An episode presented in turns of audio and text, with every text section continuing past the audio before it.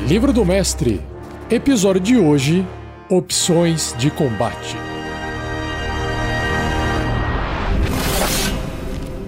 Regras do DD 5E. Uma produção RPG Next.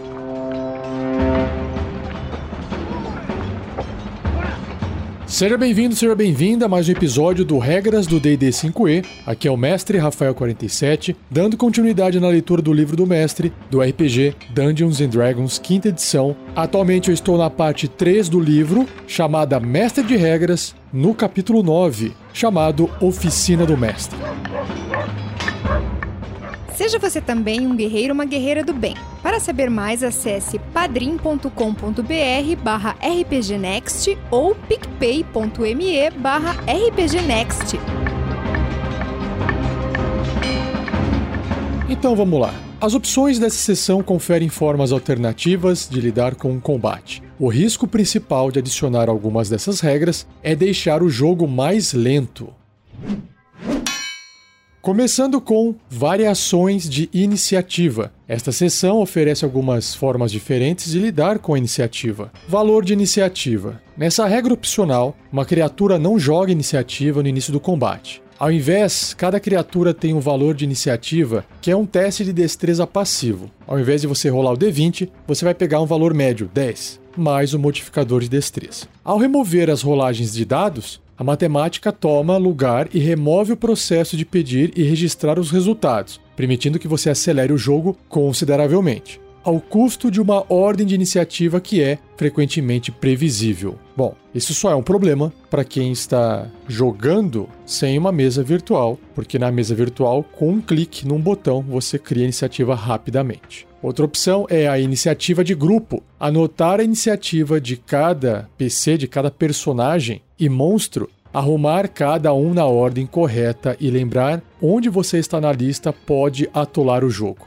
Se você quer combates mais rápidos, correndo o risco desses combates ficarem desequilibrados, tente usar a regra de iniciativa de grupo, que é essa aqui que eu estou lendo. Dentro dessa variação, os jogadores rolam um D20 para sua iniciativa como um grupo ou lado. Você, no caso o mestre, também rola um D20. Nenhuma das rolagens recebe quaisquer modificadores. A maior jogada vence a iniciativa. Em caso de empate, continue rolando até desempatar. No turno do seu lado, os membros desse lado podem agir na ordem que desejarem. Quando todos do lado tiverem usado um turno, o outro lado age. Uma rodada acaba quando ambos os lados tiverem completado seus turnos. Se mais de dois lados tomarem parte numa batalha, cada lado rola a iniciativa. Os lados agem da maior jogada para a menor. O combate continua na ordem de iniciativa até a batalha se completar. Essa variação encoraja o trabalho em equipe e torna a sua vida como mestre mais fácil, já que você pode coordenar mais facilmente os monstros. Por outro lado, o grupo que vence a iniciativa pode se juntar contra os inimigos e derrotá-los antes que eles tenham chance de agir.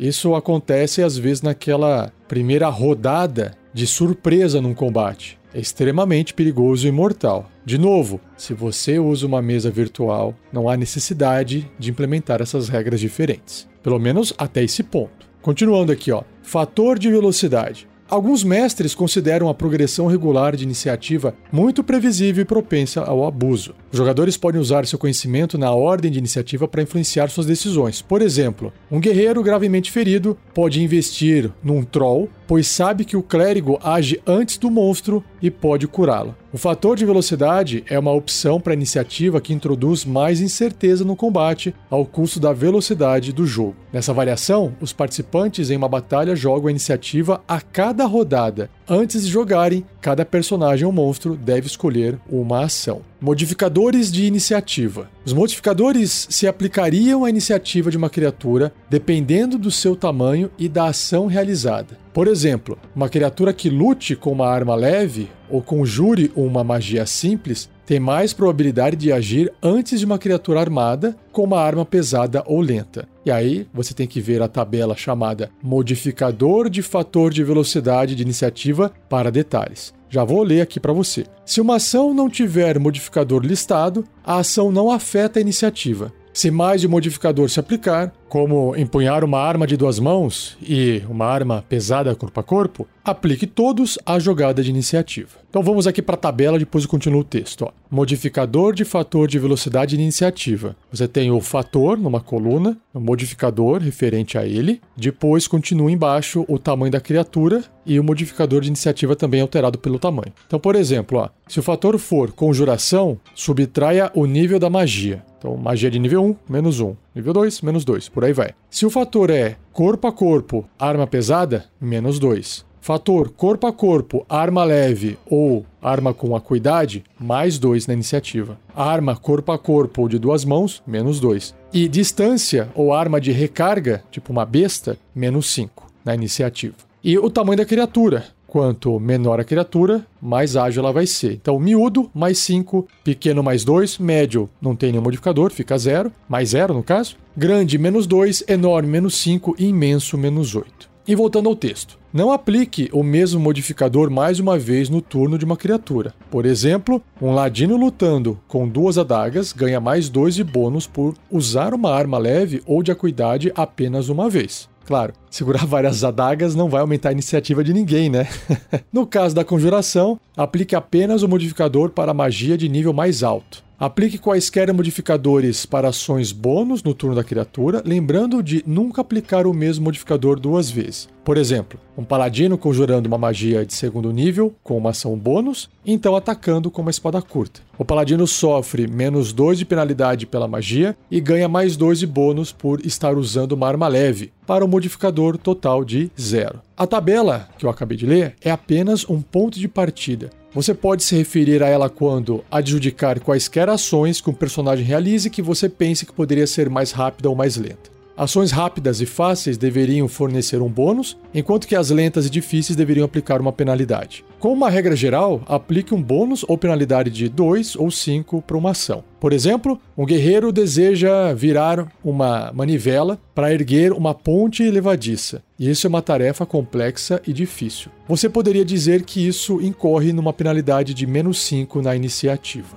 E aí, em jogando a iniciativa, após decidirem suas ações, todos jogam a iniciativa e aplicam os modificadores, caramba, mantendo o resultado em segredo. Você então anuncia o número de iniciativa começando em 30, indo para baixo. Isso ajuda a chamar a gama de números do começo rompendo quaisquer ligações que fazem o combatente com o valor de destreza mais alto agir primeiro. Do contrário, jogue para determinar quem vai primeiro. E aí na parte de turnos, em seu turno, uma criatura se move como normal, mas deve realizar a ação que escolher ou não fazer nada. Depois que todos tiverem agido, o processo se repete. Todos na batalha escolhem uma ação, jogam a iniciativa e realizam seus turnos em ordem. Caramba! Lendo assim, é confuso, acredito eu, não tenho certeza, que tem módulo pro Foundry, a mesa virtual, que permite você fazer isso de forma automática. Será que tem? Eu sei que tem a opção de fazer a rolagem de iniciativa ocorrer no início de cada nova rodada. Mas enfim, acredito que para usar essa opção teria que de fato estar programado, porque iria atrasar bastante o combate. Pode trazer uma experiência diferente, porque afinal de contas todo mundo tem que ficar escolhendo o que quer fazer e aí a hora que chega a sua vez vai ter que executar aquela ação. Que experimentar. Se você já experimentou essa regra opcional, comente aí no episódio, no post. Estou curioso para saber qual foi a sua experiência. Opções de ação. Essa seção fornece novas opções de ação para o combate. Elas podem ser adicionadas em grupo ou individualmente no seu jogo. Começando com escalar uma criatura maior. Se uma criatura quiser saltar sobre outra criatura, eita, quantas vezes isso aqui já não aconteceu? Ela pode fazê-lo agarrando-a. Uma criatura pequena ou média tem pouca chance de obter sucesso agarrando uma criatura enorme ou imensa, a não ser que a magia tenha conferido uma força sobrenatural ao agarrador. Como uma alternativa, um oponente apropriadamente grande pode ser tratado como um terreno com um propósito de saltar em suas costas ou escalar por um membro. Após realizar quaisquer testes de habilidade necessários para chegar à posição sobre a criatura maior, a criatura menor usa sua ação para realizar um teste de força atletismo ou destreza acrobacia, resistido por um teste de destreza acrobacia do alvo. Se vencer a disputa, a criatura menor se move com sucesso pelo espaço da criatura alvo e escala seu corpo. Enquanto estiver na área do alvo, a criatura menor se move com o alvo e tem vantagem nas jogadas de ataque contra ele. A criatura menor pode se mover pelo espaço da criatura maior, considerando o espaço como terreno difícil. A habilidade da criatura maior de atacar a criatura menor depende da localização da criatura menor e é definida a seu critério. A criatura maior pode expelir a criatura menor com uma ação, derrubando-a, roçando-a contra a parede ou agarrando e arremessando. Ao realizar um teste de força atletismo resistido por um teste de força atletismo ou destreza acrobacia, que é a regra do agarrão da criatura menor. A criatura menor escolhe qual habilidade usar. Bem interessante escalar numa criatura maior, já que você é menorzinho. Faz sentido. Agora a parte de desarmar. Uma criatura pode usar um ataque com arma para derrubar uma arma ou outro item empunhado pelo alvo. O atacante realiza uma jogada de ataque resistida por um teste de força acrobacia ou destreza acrobacia do alvo. Se o atacante vencer a disputa, o ataque não causa dano ou outro efeito nocivo, mas o defensor derruba o item. O atacante tem desvantagem na sua jogada de ataque se o alvo estiver segurando o item com duas ou mais mãos. O alvo tem vantagem no teste de habilidade se for maior que a criatura atacante ou desvantagem se for menor. Aqui ele descreve que o item é derrubado, né, que ele cai. Mas imagino eu que, dependendo de uma situação, você pode acabar pegando o item com as suas próprias mãos. Eu lembro que acho que na terceira edição, se eu não me engano, tinha até um feat, um talento para poder fazer isso, uma regrinha específica. Enfim, é difícil de acontecer essa parte do desarmar, pelo menos em combate comigo. Outra opção é a de marcar. Ah, essa aqui eu uso a opção de marcar nas minhas cartinhas críticas, mas vamos ver o que o livro apresenta aqui. Ó. Essa opção deixa mais fácil para os combatentes corpo a corpo forçarem ataques de oportunidade uns nos outros. Quando uma criatura realiza um ataque corpo a corpo, ela também pode marcar o alvo. E essa regrinha de marcar também era muito utilizada na quarta edição do DD. Até o final do seu próximo turno, qualquer ataque de oportunidade que ela fizer contra o alvo marcado tem vantagem. O ataque de oportunidade não gasta a reação do atacante, mas o atacante não pode fazer o ataque se qualquer coisa, como a condição incapacitado ou a magia toque chocante, estiver impedindo-a de realizar reações. O atacante é limitado a um ataque de oportunidade por turno. No caso, marcar aqui só se aplica então para ataques de oportunidade, porque antes, na quarta edição, era usado para um ataque normal. E nas cartinhas críticas do RPG Next também, mesma coisa. Para qualquer ataque, não importa se é oportunidade ou não. Ou seja, é mais forte. Outro tipo de ação diferente é atropelar. Quando uma criatura tenta se mover através do espaço de uma criatura hostil, a criatura em movimento pode tentar forçar seu caminho ao atropelar a criatura hostil. Com uma ação, ou uma ação bônus, a criatura em movimento faz um teste de força atletismo, resistido por um teste de força atletismo da criatura hostil. A criatura tentando atropelar tem vantagem no teste se for maior que a criatura hostil ou desvantagem caso seja menor. Se a criatura se movimentando vencer a disputa, ela pode se mover pelo espaço da criatura hostil nesse turno. Isso aqui também já aconteceu algumas vezes em partidas. Você quer simplesmente passar pelo seu inimigo, quer atropelar ele. Essa é uma boa regra de ser usada, né? Faz todo sentido. Outra ação diferente, empurrar para o lado. Com essa ação, uma criatura usa o ataque especial de encontrão do livro do jogador para forçar o alvo para o lado ao invés de para trás. O atacante tem desvantagem no teste de força atletismo quando faz isso. Se o teste for bem sucedido, o atacante move o alvo um metro e meio, seja um quadradinho, cinco pés, para um espaço diferente ao seu alcance. E por fim, a cambalhota. Uma criatura pode tentar fazer uma cambalhota através do espaço de uma criatura hostil, esquivando-se e fazendo piruetas no espaço do oponente. Com uma ação ou uma ação bônus, a criatura fazendo a cambalhota realiza um teste de destreza acrobacia, resistido por um teste de destreza acrobacia da criatura hostil. Se a criatura fazendo a cambalhota vencer a disputa, ela pode se mover pelo espaço da criatura hostil nesse turno. Eu até acrescentaria aqui que se a criatura fazendo a cambalhota for menor, ela tem vantagem. É mais difícil de você tentar impedir uma criatura menorzinha fazer uma cambalhota e passar por você, se você é maior do que ela. É exatamente a mesma regra do atropelar, só que ao invés de usar atletismo, usa acrobacia. Atingindo a cobertura. Quando um ataque à distância erra um alvo que tem cobertura, você pode usar essa regra opcional para determinar se a cobertura é atingida pelo ataque. Primeiro você determina se a jogada de ataque teria atingido o alvo protegido sem a cobertura. Se a jogada de ataque estiver dentro de uma margem baixa o suficiente para errar o alvo, mas alta o suficiente para atingi-lo se não houvesse cobertura, o objeto usado para cobertura é atingido. Se uma criatura estiver fornecendo cobertura para a criatura que foi errada e a jogada de ataque exceder a CA da criatura cobrindo, a criatura cobrindo é atingida. Inclusive, eu uso essa regrinha num documento que eu publiquei lá no DM Guild, Dungeon Master Guild, acho que é isso, que faz essa conta, essa matemática exatamente. Sei lá, de repente um personagem ele tem CA 10, ok? Padrão 10. Aí ele pega um escudo, vai para 12. Se você faz um ataque e você tira 11 contra essa criatura segurando o escudo,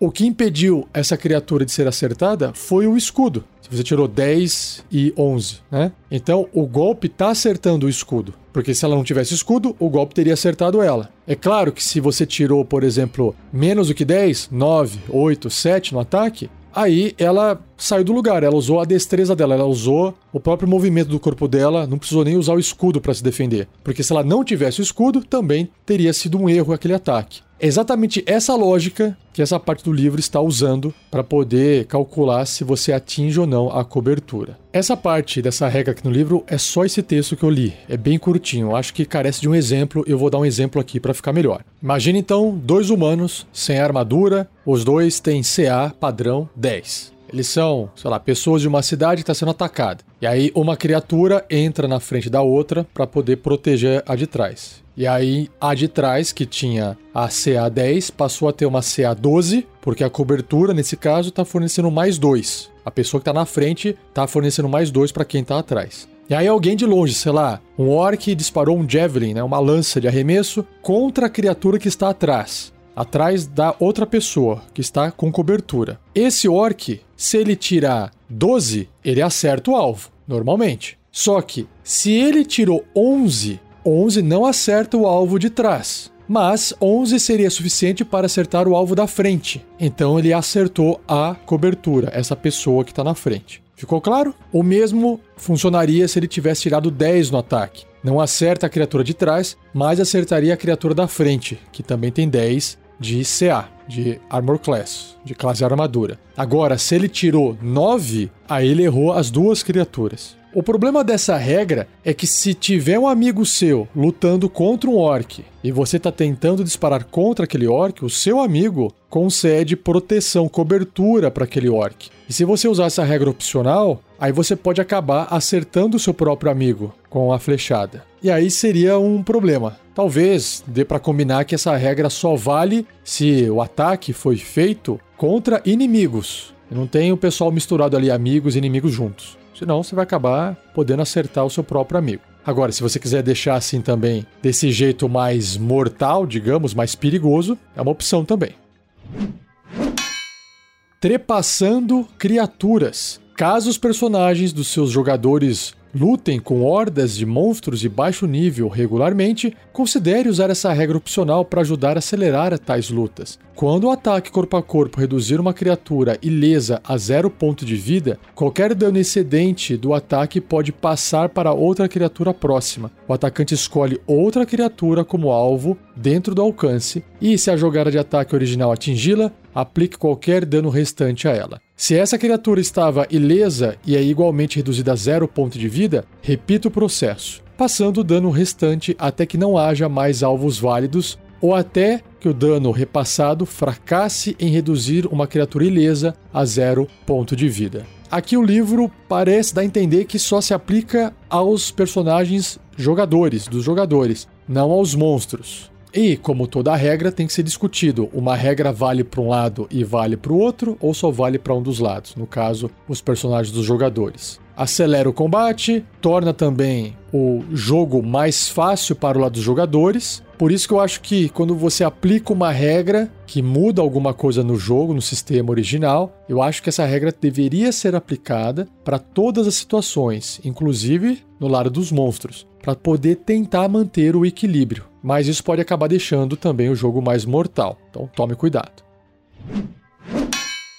Ferimentos. O dano normalmente não deixa qualquer efeito persistente. Essa opção introduz o potencial para ferimentos de longo prazo. Cabe a você decidir quando verificar um ferimento persistente. Uma criatura poderia adquirir um ferimento persistente sobre as seguintes circunstâncias: quando sofrer um acerto crítico, quando cair a zero ponto de vida, mas não morrer de imediato, e quando falhar num teste de resistência contra a morte por 5 ou mais. Até gostaria de colocar aqui a opção de quando o personagem falhar nos três testes contra a morte e morrer de fato. Ele não precisa morrer de fato. Ele fica lá inconsciente e quando ele for trazido de volta ou por magia ou acordar depois de 1 de 4 horas, isso se tiver gente por perto para poder cuidar, não um TPK que é um Total Party Kill onde todos caíram num combate. Aí pode ser que os monstros matem os personagens, né? Mas caso tenha alguém ali para poder cuidar dele, ele pode também voltar à vida,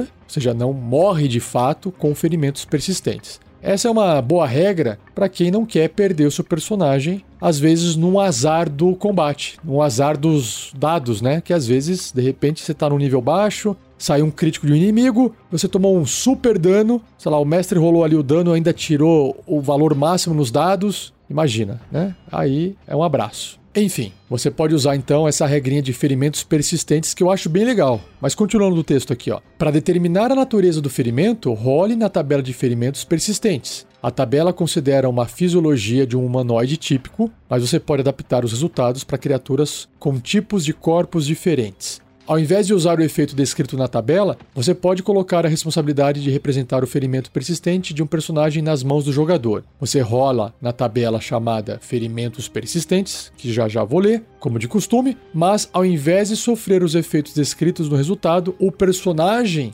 ganha um novo defeito com o mesmo nome. Cabe ao jogador representar o ferimento persistente durante o jogo, assim como qualquer outro defeito com potencial de ganhar inspiração quando o ferimento afetar o personagem de formas significativas. Show! Então vamos lá. Tabelinha de ferimentos persistentes. Duas colunas, né? O D20 que você vai rolar, aí os resultados do D20 e para cada resultado o tipo de ferimento. Se sair um no D20, perde um olho. E aí o personagem que perdeu um olho tem desvantagem em testes de sabedoria e percepção relacionados à visão e nas jogadas de ataque à distância. Mágica, como da magia regeneração, pode restaurar o olho perdido. Se você não tiver nenhum olho restante após sofrer esse ferimento, você está cego. 2. Se você tirar 2 no D20, perde um braço ou mão. Você não pode mais segurar nada com duas mãos e você pode segurar apenas um objeto por vez. E mágica como da magia regeneração pode restaurar o membro perdido. 3. Perde um pé ou perna. O deslocamento de caminhada é reduzido à metade e você deve usar uma bengala ou muleta para se mover, a não ser que você tenha uma perna de pau ou outra prótese. Você cai no chão após usar a ação de disparada, você tem desvantagem em testes de destreza feitos para se equilibrar,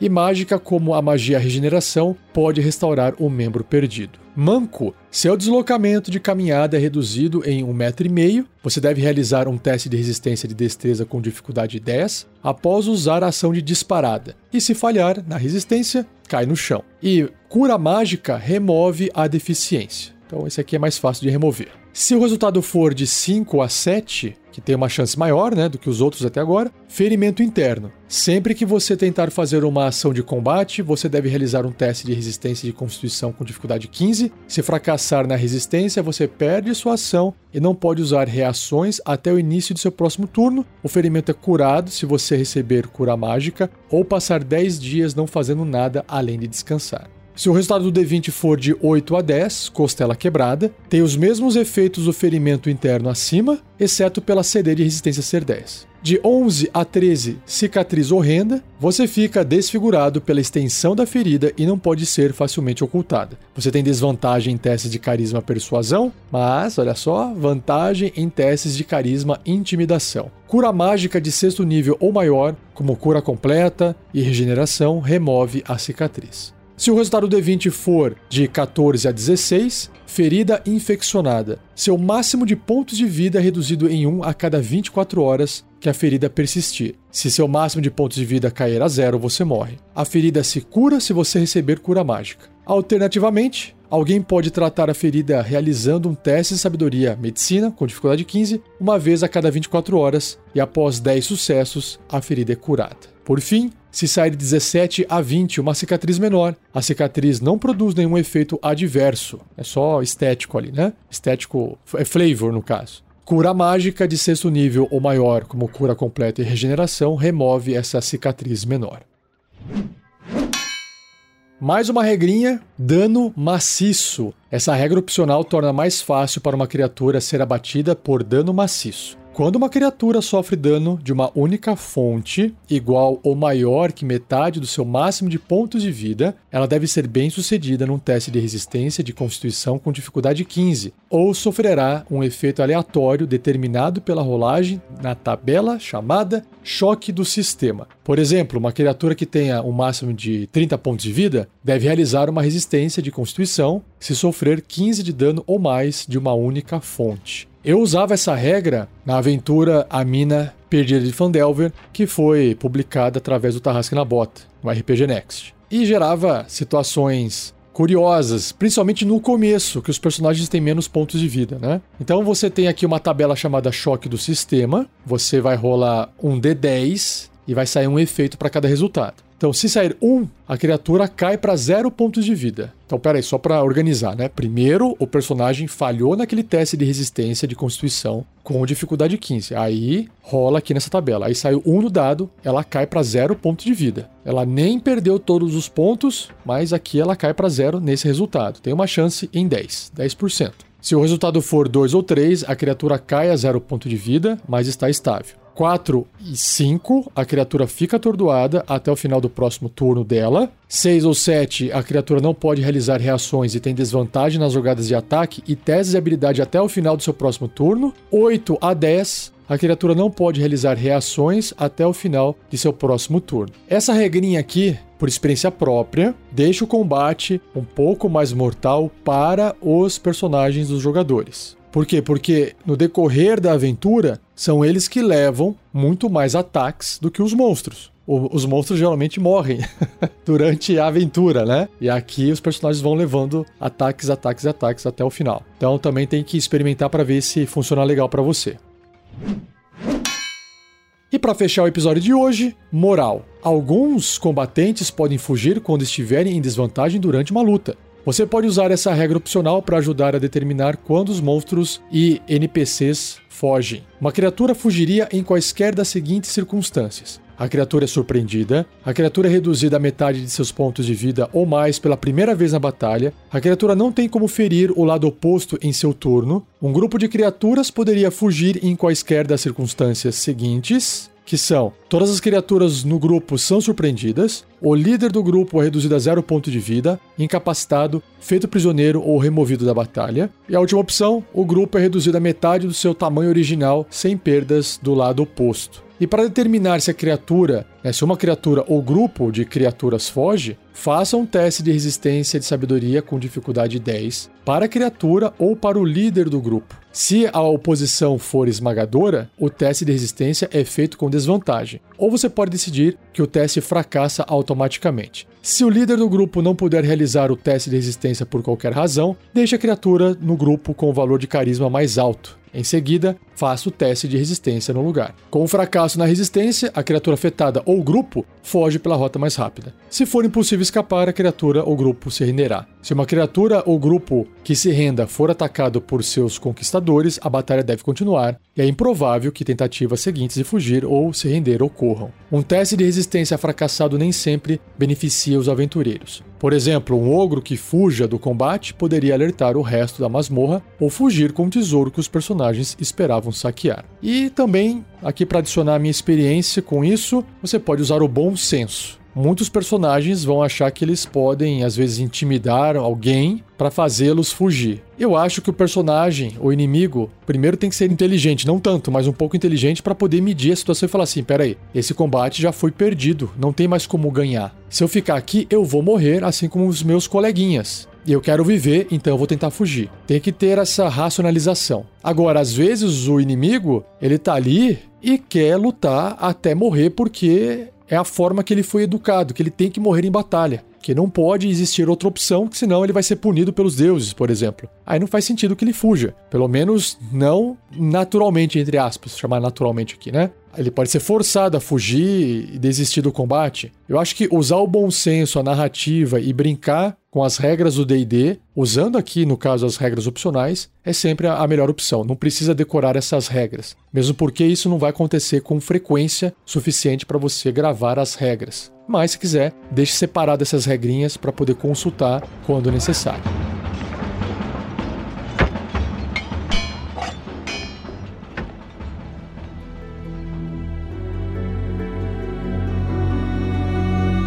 E assim eu encerro mais um episódio do Regras do D&D 5e. Espero que você tenha gostado. Não esqueça de compartilhar, deixa like, joinha, comente se você gostou ou não, também é importante. Agradeça ao editor Gleico Vieira Pereira por mais um episódio editado de forma fantástica. E se você puder nos avaliar nos aplicativos de podcast, lá tem a opção de você colocar a estrelinha de 1 a 4. Nos avalie, marque lá, faça algum comentário. Isso ajuda outras pessoas a encontrarem também esse programa, tá bom? É uma forma de ajudar a gente que não custa nada, só toma um pouquinho do seu tempo, beleza? E não perca o próximo episódio, onde eu vou falar sobre criando um monstro. Olha só que bacana, beleza? Então é isso, um abraço e até o próximo episódio.